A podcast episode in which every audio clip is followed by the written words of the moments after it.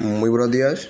Después de tener en cuenta el aporte de mi compañero Nicolás, otra opción que podemos eh, plantear para resolverla es teniendo en cuenta de que nuestra variable nn, ln proviene de un logaritmo natural, el cual tendremos que despejar primero para después pasar a, a resolver nuestra variable x y así simplificar y factorizar.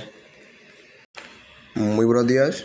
Después de tener en cuenta el aporte de mi compañero Nicolás, otra opción que podemos eh, plantear para resolverla es teniendo en cuenta de que nuestra variable nn, ln proviene de un logaritmo natural, el cual tendremos que despejar primero para después pasar a, a resolver nuestra variable x y así simplificar y factorizar.